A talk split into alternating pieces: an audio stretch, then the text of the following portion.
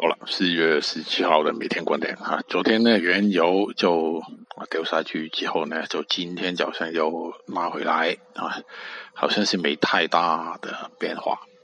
呃，我们炒高一级，轻轻的炒高一级就可以了啊，应该是原油相关的。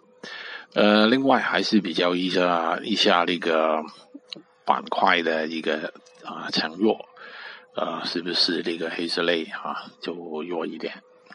呃，昨天表现出来呢，就啊有点弱啊。我看来九点半之后呢，那个股期开完之后呢，就应该有些回调，但是我回调应该是不多啊。我相信应该是一个盘整。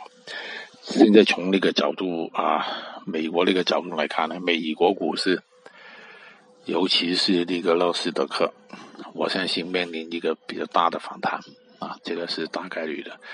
啊，不是今天晚上就是星期一了，嗯，就愉快。